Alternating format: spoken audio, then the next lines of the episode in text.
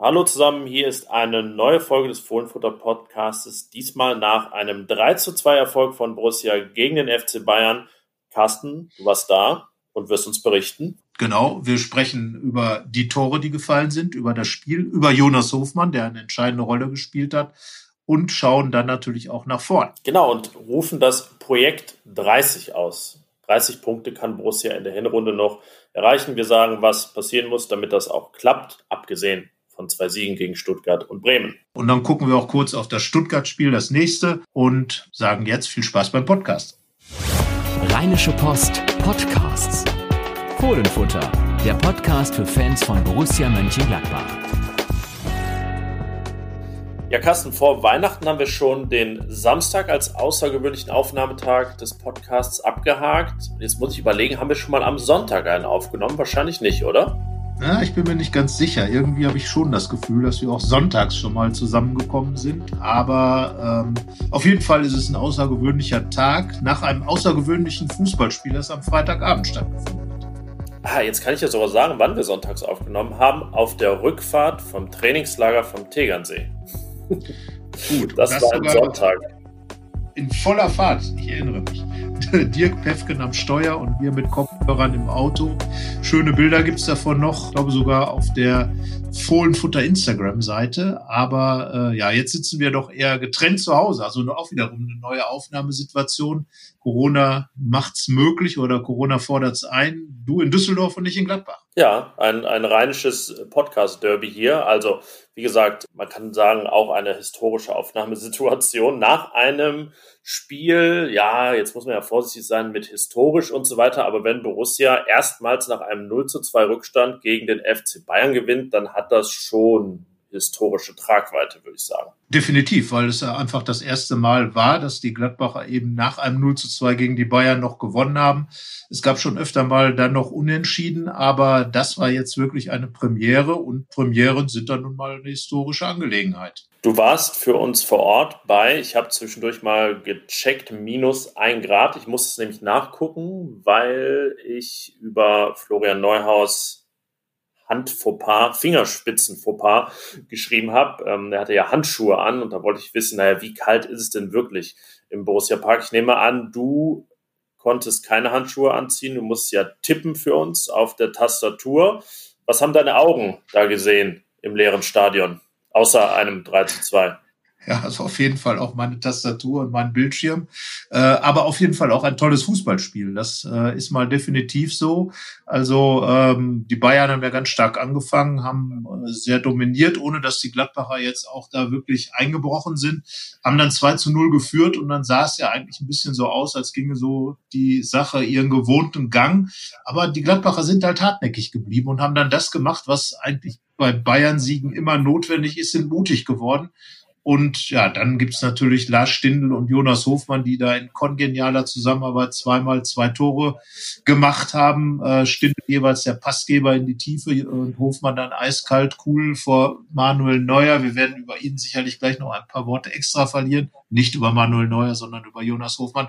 Naja, und dann dieses Ding von Florian Neuhaus, wie vorher Goretzka schon aus der Entfernung aus knapp 18, 19 Metern dann ins, äh, in den Winkel. Das sind natürlich tolle Tore und naja, wer weiß, vielleicht sieht man das dann auch nochmal wieder bei der Wahl zum Tor des Monats. Die Gladbacher sind ja Spezialisten da in der Richtung geworden.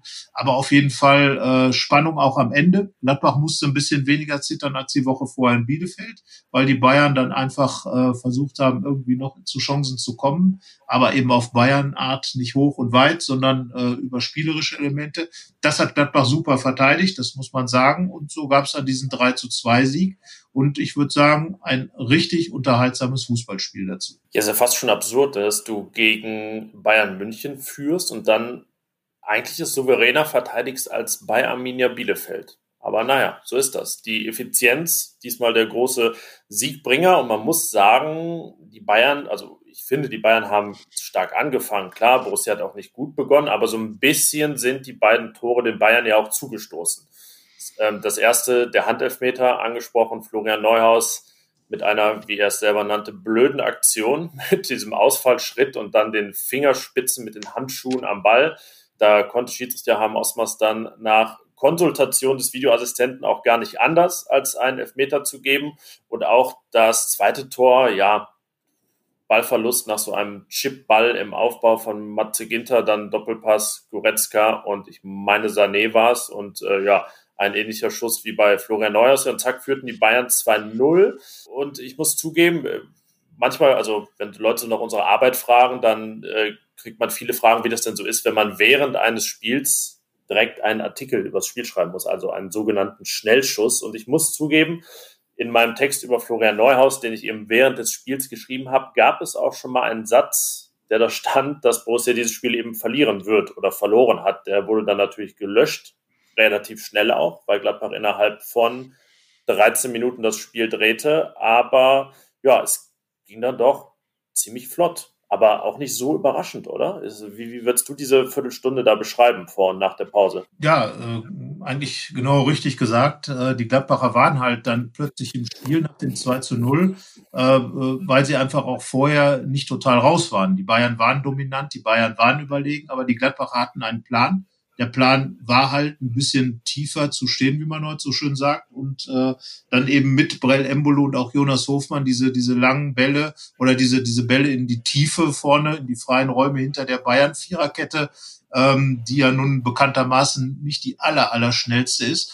Und äh, das hat dann eben in diesen beiden Situationen nach den Balleroberungen so in der Hälfte äh, der Bayern äh, in der Hälfte, der Hälfte der Bayern ungefähr äh, geklappt. Jonas Hofmann dann durchgestartet, den richtigen Weg gefunden. Einmal musste er ein bisschen warten, weil Harm Osmers doch nochmal geschaut hat, ob es eine Abseitsposition war oder nicht. Haarscharf nicht und äh, ja, dann stand es 2-2. Dass dann das 3 zu 2 fiel, war jetzt auch keine Sensation, weil die Gladbacher eigentlich in der zweiten Halbzeit leicht die bessere Mannschaft waren, sehr selbstbewusst äh, unterwegs waren und Klar, dass am Ende die Bayern dann nochmal wütend angelaufen sind, aber da sage ich auch, äh, hat Bielefeld vielleicht ein bisschen leichter Druck zu erzeugen, weil die einfach mal lange Bälle reinhauen können, die Armin. Sowas machen die Bayern nicht. Sie versuchen, wie gesagt, spielerisch reinzukommen in den Strafraum und dafür waren die Gladbacher dann einfach zu gut sortiert, hatten einfach äh, die Geschichte weitgehend im Griff haben keine Einzelaktionen über den Flügel mehr zugelassen, später auch von Coman. Und ähm, dadurch sah das Ganze dann relativ gut aus und es gab nicht mehr diese brenzligen Situationen, die es zum Beispiel dann in Bielefeld gab, weil einfach die hohen Bälle äh, immer mal runterfallen können. Und ja, so war es dann eben dieses 3 zu 2. Und wenn man sich so die, die Verteilung anguckt, du hast es gesagt, Effizienz, acht Torschüsse der Gladbacher mit drei Toren, da kann man nur sagen, ja, effizienter geht's nicht. Ja, und sogar diese drei Angriffe, die zu den Toren führten, waren so unfassbar effizient. Also alle nach dem identischen Schema. Balleroberung, so dazwischen gespitzelt, wenige Pässe, ein entscheidender Pass, dann der Abschluss. Und ich habe nachgezählt, es gab bei allen drei Toren, inklusive der Eroberung und des Abschlusses, 20 Ballberührungen nur.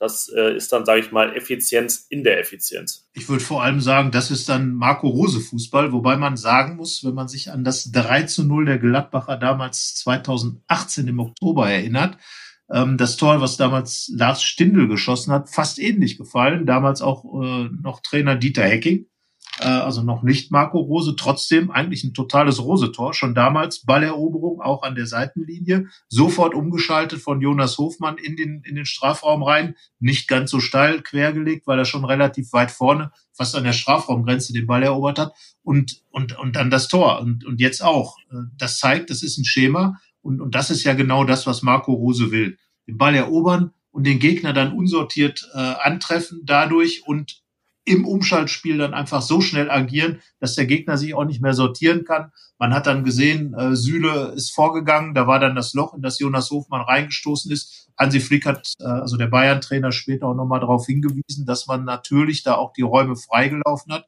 Aber der Plan war ja genau durch diese Balleroberung, diese, diese Umschaltbewegung der Bayern zu nutzen, um in den Rücken der Abwehr zu kommen. Und das hat perfekt funktioniert. Also Marco Rose insgesamt taktisch äh, Borussia gut eingestellt, auch mit den drei Sechsern äh, in, der, in der Zentrale. Dennis Zakaria kam herein und äh, mit Christoph Kramer und Florian Neuhaus. Neuhaus macht das Tor, Zakaria auf der Seite, Alfon mit Alfonso Davis, den ein bisschen äh, einzudämmen. Und äh, ja, es hat insgesamt, und da hat Rose recht, wenn du gewinnst, hat eben alles perfekt funktioniert. Ja, und das muss man in dem Fall auch mal sagen, dass das einfach eingetreten ist. War so ein bisschen die Rückkehr der Mittelfeldraute. Zakaria und Neuhaus so halb vor Kramer ein bisschen, Stindel auf der 10. das ist voll aufgegangen. Du hast vorhin gesagt, also dass die Bayern da eben nicht die Bälle in den Strafraum geschlagen haben. Am Ende finde ich dann auch ähm, bisschen verblüffend, weil es ja Anschauungsmaterial auch gegen Gladbach schon gegeben hat in dieser Saison. Real Madrid hat eigentlich par excellence gezeigt, wie man da Borussia bespielen muss in Rückstand am Ende. Aber ja, das äh, hatten die Bayern nicht parat und zack war das Spiel zu Ende. Haben auch nur einmal gewechselt. Da gab es ein bisschen Diskussionen, Unmut auch äh, von den Bayern-Fans, warum Hansi Flick dann nur Coman für den schwachen Douglas Costa bringt. Und so stand dann am Ende, man muss es sagen, mal wieder eine Niederlage des FC Bayern gegen Gladbach, mal wieder eine in der Hinrunde, die vierte in Folge und die achte Bayern-Niederlage gegen Gladbach seit August 2011. Wollen wir mal ein bisschen zahlenlastig werden, was, was, was diese Bilanz angeht. Also natürlich nicht euch überfrachten mit Zahlen, aber es ist ja schon sehr, sehr beeindruckend. Definitiv. Also Gladbach ist, und das wurde jetzt gerade nochmal unterstrichen mit diesem 3 zu 2, einfach der Angstgegner des FC Bayern München, äh, der besten Mannschaft der Welt. Da sei Gladbach auch mal ein großes Lob ausgesprochen, dass sie es auf jeden Fall immer wieder hinkriegen, die Borussen, äh, die Bayern, egal in welcher Konstellation gerade man sich trifft, da zu besiegen, teilweise deutlich zu besiegen, dann jetzt einfach, äh, ja, es war ja dann am Ende auch aus dem 0 zu 2 dann eben drei Tore dagegen gesetzt, da nochmal durchzuhalten, äh, sich nicht aus der Ruhe bringen zu lassen, trotzdem mutig zu sein, wenn die Bayern zuschlagen.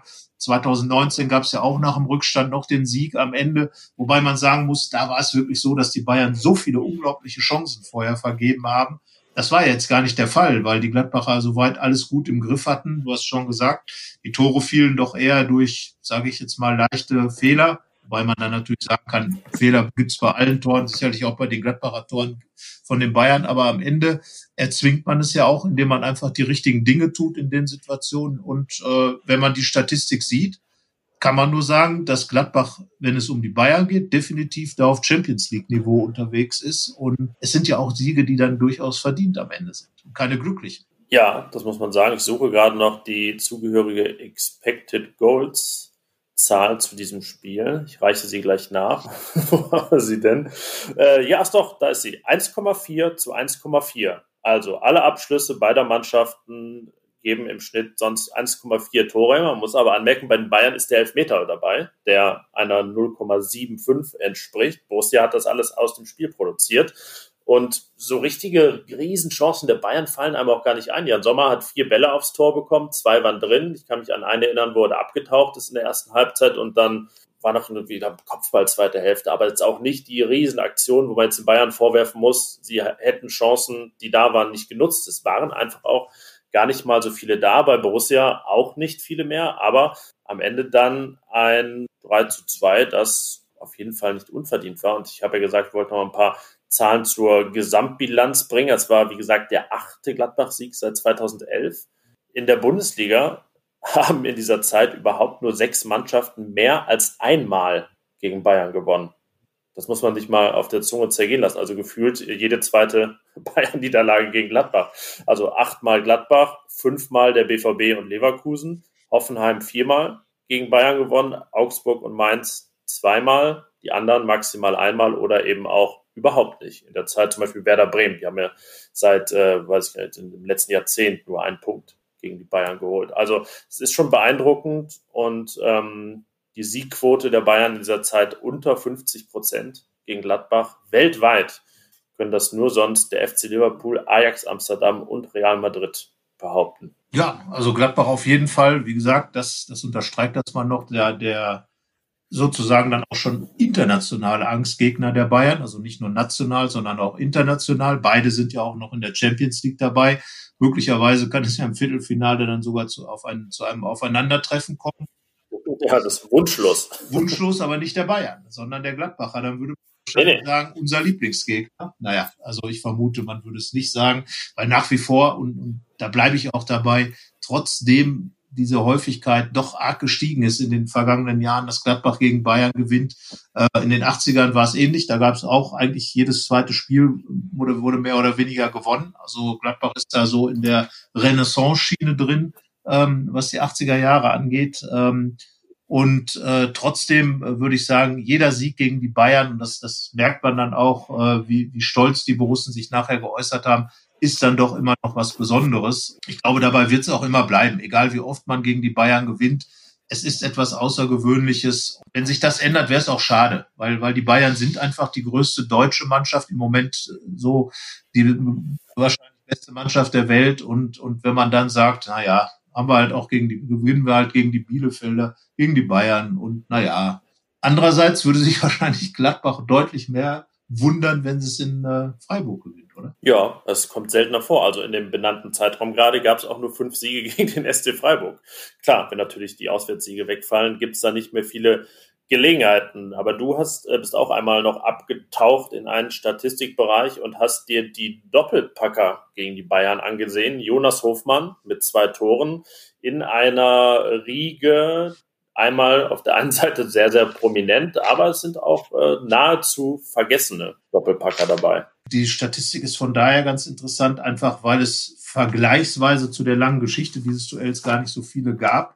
Also 14 Doppelpacks insgesamt hat Gladbach gegen die Bayern geschafft seit 1965. Drei davon Jupp Heinkes, das kann jetzt weniger wundern. Äh, er war aber auch der Einzige in den 70er Jahren, der Doppelpacks gegen die Bayern geschafft hat. Das finde ich dann schon bemerkenswert. Da gab es ja doch einiges an extrem guten Stürmern in Gladbach. Äh, in den 80er Jahren waren es dann Frank Mill, Jörg Kriens und Uwe Rahn, die zweimal getroffen haben. In den 90ern Martin Dorlin, Heiko Herrlich, Jürgen Pettersson. Und dann kommen wir zu dem, wirklich, also wenn die Gladbach-Fans ein Quiz zu diesem Thema machen würden, bin ich mir fast sicher, dass das der vergessenste Doppelpack äh, ist. Auch übrigens der einzige Doppelpack aus Gladbacher Sicht bei einer Niederlage gegen die Bayern. Václav Sverkosch, damals in München, beim 2 zu 5 allerdings. Und das, äh, naja, er wird sich da weitaus weniger drüber gefreut haben, als danach dann Patrick Herrmann, Raphael, äh, Rami Benzebaini und jetzt Jonas Hofmann die ja dann alle bei Siegen getroffen haben. Und äh, ja, ich glaube, wenn man dann wirklich Sportler und Fußballer ist, klar sagt man schön, dass ich zweimal getroffen habe, aber wenn du so ein Spiel verloren hast, also Gruß an Zwerki, äh, toller Stürmer damals gewesen, äh, in einer schwierigen Zeit in Gladbach, ähm, auch absoluter Publikumsliebling und, und damals dieses Spiel 2 zu 5, er zumindest die beiden Tore in München gemacht. Erinnern wir uns zumindest jetzt dran. Und falls dann irgendwann mal irgendwer ein Quiz zu dem Thema macht, bitte Václav Sverkosch nicht vergessen. Und ähm, ja, Jonas Hofmann hat im Moment, ist sozusagen der letzte der Doppelpacker, ist der erste in den 2020er Jahren. Also der reinen Lehre nach müssten jetzt mehr oder weniger noch zwei folgen äh, in diesem Jahrzehnt. Vielleicht gibt's ja noch mehr, wer weiß. Vielleicht gibt's ja auch noch mehr Spieler als nur ja, noch, ist ja noch Zeit. Genau, es ist noch ziemlich viel Zeit. Ich meine, wir haben jetzt acht Tage. es ist, Jahre alt. Also äh, theoretisch, je nachdem, was der Spielplan will, kann es ja sogar dieses Jahr noch kommen. Aber es gibt ja auf jeden Fall nur ein Rückspiel. Ne? Ja, das stimmt. Ich wollte gerade sagen, nee, Quatsch gibt's ja gar nicht, ist doch schon Januar. Aber ja, man vergisst immer, dass die Hinrunde noch gar nicht um ist. Lass uns doch kurz, äh, wir haben schon diese Saison öfter über geredet, aber äh, man muss über Jonas Hofmann reden, wenn er doppelt gegen die Bayern trifft. Wir auch noch ein Interview mit ihm hatten vor dem Spiel. Ich will nicht sagen, äh, man konnte es erahnen, dass er doppelt treffen würde, aber ich habe ihn ja sehr guter Dinge, sehr gut gelaunt wahrgenommen und einfach mit einer beeindruckenden Selbstsicherheit inzwischen. Und mit der ist er dann ja auch allein vor Manuel Neuer aufgetaucht, hat damit, äh, ich glaube, beim einen Tor hat er den Ball gar nicht mehr berührt, also natürlich schon bis zu seinem Abschluss meine ich, und beim zweiten mit einem Kontakt dann zurechtgelegt. Also mit einer Eiseskälte, wenn uns das jemand vor einigen Jahren gesagt hätte, dass Jonas Hofmann auf diese Art und Weise, wie er das auch schon bei Inter Mailand getan hat, Tore gegen den FC Bayern erzielen würde, hätten wir gestaunt. Wir hätten es nicht völlig ausgeschlossen, aber es ist doch ein weiter Weg, den dieser Mann zurückgelegt hat. Definitiv, wobei ich jetzt ja fast schon sagen muss, dass wir wohl zu denen gehören, die schon immer nicht ihn nicht ganz so kritisch gesehen haben. Also er hat natürlich so seine Phasen gehabt, wo er wirklich genau diese Dinger hat er immer schon in seinem Spiel drin gehabt, weil er einfach ein taktisch unglaublich gut geschulter Spieler ist, ein sehr spieltag-starker Spieler, einer, der wirklich auch dieses Moment im Spiel immer herausfindet, dann auch in die Situation allein vor dem Torwart zu kommen. Und da hat er ja wirklich, das muss man einfach nochmal sagen, doch schon ganz schön viel verballert in der, in der Vergangenheit. Aber jetzt die Statistik gegen Bayern, ich habe es hier nochmal nachgeschaut, drei Torschüsse, zwei Tore, vier Torvorlagen. Er hat ja auch das dritte Tor eingeleitet von ähm, Torschuss, Torschuss, Vorlagen. Torschussvorlagen, genau. Und ähm, ja, da hat er äh, auf jeden Fall war er vorne der dominante Spieler, hat auch bei uns eine Eins bekommen, klar, weil ähm, wer Doppelpack gegen die Bayern schafft und äh, dann auch noch so großartig spielt, und das hat er aber auch schon in Bielefeld gemacht. Da hat er auch schon das Siegtor eingeleitet mit seinem weiten Pass aus aus, äh, aus der Tiefe daraus. Und äh, das ist einfach eine Qualität, die Jonas Hofmann dazugenommen hat. Ich würde sagen, es hat begonnen damit in der, in der ersten Ser Halbserie in der Saison 18, 19, äh, als es auch schon richtig gut lief bei ihm damals auf der Achterposition zusammen mit, ähm, mit äh, Florian Neuhaus. Fünf Tore, fünf Vorlagen in einer Halbserie. Dann kam am Ende die Verletzung, die ihn komplett rausgebracht hat. Jetzt hat er vier Tore und sechs Vorlagen. Und ich glaube, dass bei Jonas Hofmann da noch einiges im Tank ist. Äh, und er ist absolut zu Recht auch inzwischen Nationalspieler. Ja, man darf gespannt sein. Vor allem hat er das in neun Einsätzen geschafft. Äh, wenn man das hochrechnet, kann man ihm auf jeden Fall, wie es im Basketball heißt, ein Double-Double zutrauen. Zehn Tore, zehn Vorlagen. Das wäre auf jeden Fall eine bemerkenswerte Nummer. Deswegen Jonas Hofmann zu Recht mit der glatten Note 1 bei uns. Lars Stindl für seine, da kann man das Wort auch mal verwenden, Weltklasse-Vorlagen mit einer 1 minus. Ja, überhaupt Note 1 für dieses Spiel, oder sagen wir mal Note 1 minus, weil es hat ja dann doch diese beiden Gegentore gegeben, auch wenn die ja der Dramaturgie in gewisser Weise zuträglich waren. Ja, deswegen stellt sich übergeordnet jetzt natürlich wieder die Frage, was fangen wir an mit diesem Borussia-Sieg gegen Bayern? 24 Punkte nach 15 Spielen. Weiterhin siebter, immer noch nicht unter den ersten sechs, aber den Rückstand auf einige Konkurrenten verkürzt, zum Beispiel auf RW Leipzig, das 1 zu 3 gegen den BVB verloren hat, auf Bayer Leverkusen 1 zu 1 gegen Werder Bremen und Union Berlin und der VfL Wolfsburg haben auch beide nicht gewonnen, weil sie gegeneinander 2 zu 2 gespielt haben. Also, was würdest du sagen? Wir haben nach Bielefeld gesagt, ein Sieg mit einem Aber. Und jetzt? Ja, auf jeden Fall ein Sieg, der extrem wichtig war, weil äh, man darf ja auch nicht vergessen, dass Borussia ihre Heimbilanz schon noch etwas aufpolieren musste. Es gab ja doch einiges, was an Punkten liegen geblieben ist äh, in den ersten Spielen dort. Äh, von daher war es zunächst jetzt einmal kein Bonus, der gegen die Bayern eingefahren wurde, der es ja normalerweise ist, weil einfach andere Heimspiele, wo man sagt, die sollte man dann schon als Borussia Mönchengladbach gewinnen, eben nicht gewonnen wurden. Aber in der Situation, in der sich die Bundesliga insgesamt gerade befindet, war es ein extrem wichtiger Sieg, weil die Gladbacher einfach ganz klare Zeichen in Richtung Konkurrenz ausgeschickt haben. Leute, wir sind hier immer noch dabei, wir kämpfen um die Champions League Plätze, wir schlagen den FC Bayern ähm, die Bayern können sich ein bisschen ins Fäustchen lachen, weil einfach Leipzig gegen Dortmund verloren hat und auch Leverkusen nur unentschieden gespielt hat.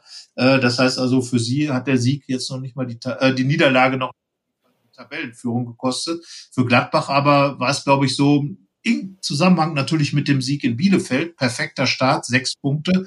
Und damit ist Gladbach wieder voll drin im Rennen um die Champions League. Ja, und wir würden jetzt einfach mal für die letzten beiden Hinrundenspiele das Projekt 30 ausrufen. 30 Punkte. Wir haben letzte Woche drüber gesprochen und mehrmals schon, dass das so die Größenordnung ist. Wenn man das in einer Halbserie erreicht, dann spielt man um die Champions League mit und man kann das ganz einfach hochrechnen. Wenn man jetzt mal so den Tabellenrechner bedient, sechs Punkte würden Borussia genau in diese Sphären führen. Theoretisch sogar vielleicht auf einen Champions League Platz, aber der BVB macht hier gerade doch einen Eindruck, als äh, wenn er das zu verhindern wüsste ja, 30 Punkte in der Halbserie. Das wäre das dritte Mal in Folge. Das wäre das erste Mal seit äh, 1900, 1974 und 1975 so, dass es das gibt. Und äh, Marco Rose wäre der erste seit Hennes Weißweiler, der das schafft. Deswegen durchaus dann eine beeindruckende Leistung. Aber ähm, ja, die Frage ist, inwiefern sie dann das wettmachen würde, was wir den ganzen so November und Dezember kritisiert haben. Wäre das damit alles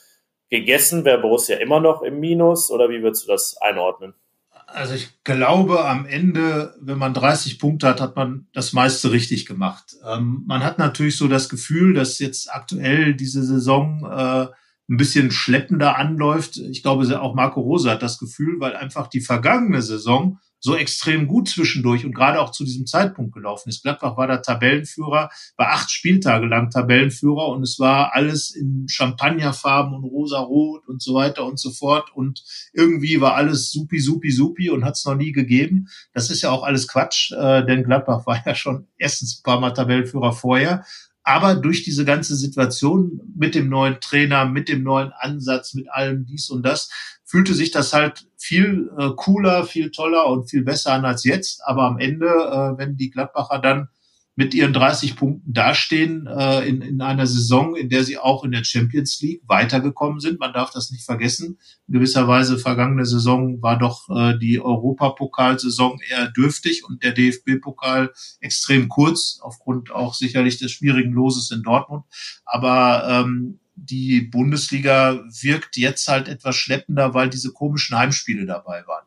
Aber wenn du dann natürlich deine Top-Spiele gewinnst, was in der vergangenen Saison eher ein Problem war, da hat man dann in der, in der ersten Saisonhälfte gegen Leipzig klar verloren zu Hause, ähm, hat dann später auch gegen Leverkusen und Dortmund verloren. Jetzt aber Bayern geschlagen, Leipzig geschlagen, äh, Dortmund steht jetzt noch in der, in der Pipeline, das Heimspiel. Und, und damit sieht dann natürlich alles wieder ganz anders aus. Aber man darf nicht vergessen, es kommt jetzt ganz extrem auf das nächste und übernächste Spiel an, wie die äh, Bewertung der Hinrunde ausfällt. Denn wenn es jetzt dabei bleibt, dann ist Borussia auf Europa League Kurs mit, dann ja, wäre, glaube ich, ein Schnitt von 55 oder ein hochgerechneter Schnitt von 55 Punkten. Also die nächsten beiden Spiele, und das hat ja auch ganz klar Marco Rose gesagt, was Bayerns, äh, der Bayern-Sieg für einen Effekt hat, das wird sich noch zeigen. Ja, und es fehlen ja, wie gesagt, auch noch zwei Siege gegen Stuttgart und Bremen, um diese Marke zu erreichen. Ich finde es aber auch, oder einen Punkt wichtig, den Jonas Hofmann im Interview erwähnt hat, dass Borussia eben eine Mannschaft ist, die, wenn sie einmal in diesen Flow kommt, dann auch drei, vier Spiele in Folge gewinnen kann. Und ich würde sagen, ja, dieser Flow, der ist da jetzt gerade ja so am Aufkeimen und äh, den müsste man jetzt eben einfach nutzen. Und dann vielleicht auch schon ein bisschen vorsorgen für eine Delle, die ja irgendwann nochmal kommen könnte. Man darf ja auch nicht bedenken, dass Borussia wirklich ähm, zwar mit der momentan wohl besten Elf aufgelaufen ist gegen Bayern, ähm, wenn man mal Alassane Player rausnimmt, der angeschlagen war, aber vielleicht ja trotzdem nicht gespielt hätte und Markus Thuram, der noch gesperrt ist. Aber ja, was Marco Rose von der Bank bringen konnte, war natürlich mit Patrick Herrmann, Hannes Wolf gut und so, aber das ist, ist trotzdem eine andere Qualität als die, die da in der Startelf stand. Also da haben wir auch die vergangenen Wochen oft drüber gesprochen. Borussias Breite im Kader ist super, wenn es läuft und wenn eben nicht drei Stammspieler ausfallen, dann ist alles in Ordnung, aber es ist auch ein bisschen auf Kante genäht und ähm, darauf ist die Mannschaft natürlich angewiesen in den kommenden Wochen, dass es da auch weiter so rosig aussieht dass Jonas Hofmann nicht irgendwann jetzt nochmal ein kleines Loch noch fällt nach seinem Comeback, dass Rami Benzibaini weiter gut reinkommt und ja, dann ist die Basis auf jeden Fall da, um dieses äh, Projekt 30 erfolgreich zu beenden. Zumal ja auch Lars Stindl gerade äh, definitiv ein Spieler ist, äh, der dafür steht, dass das einfach im Moment was geleistet oder gebracht werden soll. Ich meine, wenn dann uns an Frankfurt, wo er dann wirklich sich mit seinen drei Toren mehr oder weniger alleine gegen die Niederlage gestemmt hat. Jetzt hat er die beiden Tore eingeleitet. Äh, hat auch nach dem 2 zu 2 war, war er es, der so, ne, das ist ja bei den Bayern immer der Thomas Müller, der dann auf dem Platz steht und ruft und macht und antreibt. Und hier hat dann Lars Stindl wirklich nach dem 2-2, als dann der Schiedsrichter gesagt hat, das Tor zählt, hat er dann dann ja und, und hat dann die Faust geballt und alle anderen dann angetrieben und, und äh, ein bisschen angefeuert. Also ein richtig guter Leader und ich glaube, wer diesen Lars Stindl im Moment in der Mannschaft hat, da wollen wir uns mal an äh, Mats Hummels halten, der kann richtig froh sein, den hast du gerne in deiner Mannschaft und ich glaube, dass er und natürlich auch im Verbund mit Jonas Hofmann, äh, die beide gerade extreme Spielfreude ausstrahlen, äh, die Borussen einfach zwei Anführer haben, zwei spielstarke Anführer haben, die den Rest der Mannschaft dann auch mitnehmen können. Und klar, wenn dann Thuram äh, nach seiner Rotsperre zurück ist und Player wieder fit ist, dann hat man entweder für die Startelf oder auch von der Bank aus eben noch zwei richtig klasse Optionen.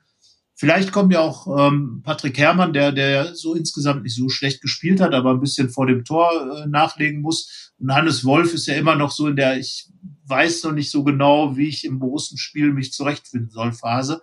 Die müsste dann ja auch mal irgendwann zu Ende sein. Also sage ich jetzt mal, diese vier Spieler sind schon die, auf die man dann auch in den kommenden Wochen setzen kann. Aber jetzt erstmal Stuttgart, Aufsteiger, kompliziertes Spiel und für Gladbach ein Gegner, wo man schon richtig gelitten hat in der Vergangenheit. Ja, hat Ewigkeiten da nicht gewonnen. Zwischenzeitlich von 94 bis 2012. Das war dann mit Favre oder unter Favre nach äh, langer, langer Zeit dann mal wieder ein Sieg. War es nicht sogar?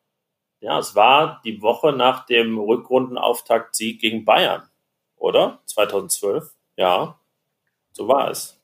Damals begann, begann die Saison, also nach dem Sieg in München gab es ja zu Hause ein 1-1 gegen Stuttgart, dementsprechend natürlich in der Rückrunde auch diese Reihenfolge. Ja, Mensch, das sind ja Duplizitäten der Ereignisse, die wir hier wieder ausgraben. wenn, wir, wenn wir jetzt mal auf der reinen Omen-Basis argumentieren. Auf der Omen-Basis, ja, aber man darf auch nicht vergessen, äh, in, der, in der Saison, über die wir eben schon kurz gesprochen haben, 2018, 19, gab es eben auch 0 zu 1 in Stuttgart. Äh, damals Stuttgart auch äh, äh, unten drin und, äh, glaube ich, sogar Tabellenletzter und Gladbach hat verloren. Und das war eins dieser Spiele, das am Ende so symbolisch war für das Verpassen des Champions League Platzes. Also ähm, ja, und, und man darf, man darf auch nicht vergessen, dass nach Bayern siegen bei vielen Mannschaften ja auch so ein bisschen so ein Loch kommt. Und genau da bin ich jetzt sehr gespannt. Äh, das wird dann auch zeigen, wie viel Spitzenmannschaft Borussia Mönchengladbach jetzt schon ist. Denn nochmal, Stuttgart und Bremen sind eigentlich zwei Mannschaften, die man als Gladbach Minimum, äh, gegen die man als Gladbach Minimum vier Punkte holen sollte und äh, sicherlich keins der beiden Spiele verlieren sollte. Nee, die sind schon fest eingeplant und ja, gerade wenn man jetzt sich diese Vorlage liefert, wäre es halt ziemlich Schade, unnötig, wie auch immer man es nennen will, da nicht anzuknüpfen. Vielleicht der Faktor auswärts in Stuttgart, ähm, die tun sich ja sehr schwer, haben noch kein Heimspiel gewonnen. Vielleicht bleibt es dabei. Und ähm, ja, Borussia heim auswärts, ja, auswärts fast sogar ein bisschen besser die Bilanz. Eigentlich kann man fast sagen, es ist egal, wo Borussia momentan spielt. So wirkt es ein bisschen. Ja, zumindest drei Auswärtssiege gab es die Saison schon in Mainz, äh, in Köln, also in Köln, in Mainz und in Bielefeld, also auch gegen Mannschaften aus dem unteren Bereich. Dazu gehört Stuttgart jetzt nicht. Die stehen eigentlich ganz okay da für einen Aufsteiger. Und trotzdem muss man eigentlich dorthin fahren und mit dem Selbstvertrauen, dass man aus so einem Bayern-Sieg ziehen kann, mit der Qualität, die die Mannschaft der Gladbacher hat, sollte man dann eine Mannschaft, die im eigenen Stadion ihre Probleme so hat, dann doch auf jeden Fall schlagen. Andererseits gab es eben auch dieses 5 zu 1 der Stuttgarter in Dortmund. Und das zeigt natürlich, wie gefährlich die Mannschaft ist, wenn man sie vielleicht ein bisschen auf die leichte Schulter nimmt. Also da wird äh, Marco Rose sicherlich mit Engelszungen äh, klar machen, dass Bayern Siege nicht dazu führen, dass man auch alle anderen Spiele gewinnt, äh, zwangsläufig, sondern, und das hat er auch ganz klar herausgestellt, ich habe ihn in der Pressekonferenz darauf angesprochen, auf diesen Bayern-Effekt. Und da hat er gesagt, so, alles, was jetzt kommt, haben wir im Prinzip selbst in der Hand. Wir müssen hart arbeiten, das müssen wir wissen. Man kann aus so einem Bayern-Spiel extrem viel Kraft ziehen, aber dafür müssen wir auch richtig was tun. Und nur dann wird es auch funktionieren. Und es ist ja ein Probelauf fürs DFB-Pokal-Achtelfinale in Stuttgart. Kann man schon mal ein bisschen üben, bevor man sich dann in Kürze schon wieder seht, bevor man schon wieder nach Stuttgart fahren sein, können wir auch da bleiben und schnell die beiden Spiele hintereinander spielen, oder? Dann äh, spart man sich einmal die Reise, aber so ist natürlich nicht angedacht. Äh, erstmal steht die Bundesliga im Mittelpunkt. Ja, und wir sind sehr gespannt, wie es dann ausgehen wird nach dem Sieg gegen Bayern am vergangenen Freitag. Und ich glaube, diesmal müssen wir jetzt wirklich nicht über die Aufstellung reden, die es da geben wird, weil es noch so frisch ist. Ihr könnt euch jetzt noch ein paar Tage wenn ihr diesen Podcast hört, äh, laben am Sieg gegen die Bayern und alles, was dann Stuttgart weiter betrifft, besprechen wir nach dem Stuttgart-Spiel. Dann werden wir uns mit dem, mit dem Spiel, mit der Analyse des Spiels beschäftigen, dann natürlich auch schon mal weiterschauen auf Bremen, werden dann auch schon fast so weit seine Hinrundenbilanz wirklich faktisch ziehen zu können. Ich bin sehr gespannt, wie es jetzt weitergeht, ob die Gladbacher tatsächlich ihre Hausaufgaben machen würde für mich bedeuten, noch sechs Punkte zu holen und dann sind sie wirklich wieder mittendrin in dem, wo sie eigentlich auch hinwollen, eben um diese Plätze drei und vier zu spielen. Ähm, dass es möglich ist, ist ganz klar, weil auch die anderen nicht so stabil sind. Gladbach hat diese Stabilität wirklich drin, auch ganz oben dabei zu sein. Das hat das Bayern-Spiel gezeigt. Und äh, ja, ihr könnt uns ja eure Meinung auch mal schreiben, sagen, und mitteilen. Ihr könnt uns ja eure Aufstellung auch reinstellen und uns natürlich äh, Kritik und Anregungen geben unter der von Yannick immer so hervorragend aufgesagten Adresse. Die lautet fohlenfutter at rheinische-post.de. Und damit ist diese E-Mail-Adresse auch unser Schlusswort für heute.